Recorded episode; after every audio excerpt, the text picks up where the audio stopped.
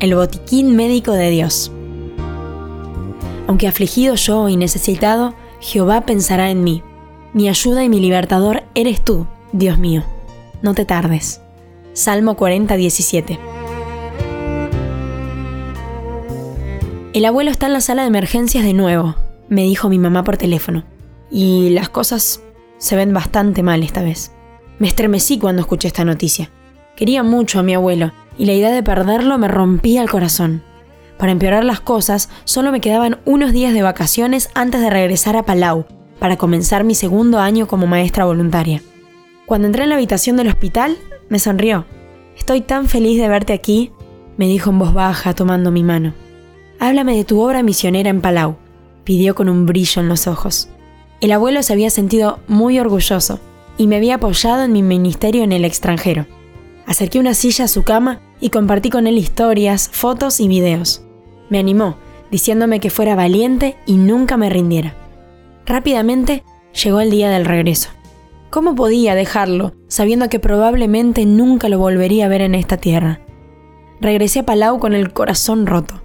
Al principio estaba tan preocupada por él que me resultó difícil darles a mis alumnos el amor y la atención que se merecían. Pero, a medida que pasaban los días, comencé a tener la esperanza de que se recuperara. Esta ingenua idea fue repentinamente aplastada un viernes por la noche, cuando recibí una llamada de mi madre. El abuelo se ha ido, dijo, con la voz quebrada. Murió hace apenas unas horas. En ese momento sentí que mi mundo se derrumbaba. Sabía que el abuelo había descansado en Jesús y ya no sufría. Sin embargo, de alguna manera, el final de su sufrimiento se convirtió en el comienzo del mío. Creo que pasar por la muerte de un ser querido cuando estás al otro lado del mundo y no puedes estar con tu familia hace que la pérdida de esa persona sea mucho más difícil. Luché por aceptar el hecho de que no podía asistir al funeral. Empecé a sentir que no podría seguir siendo la maestra cariñosa que era. Estaba tan triste que no me hacía a la idea de que alguna vez podría salir de la oscuridad del dolor. Pero Dios usó a mis compañeros misioneros y a mis estudiantes para sanarme.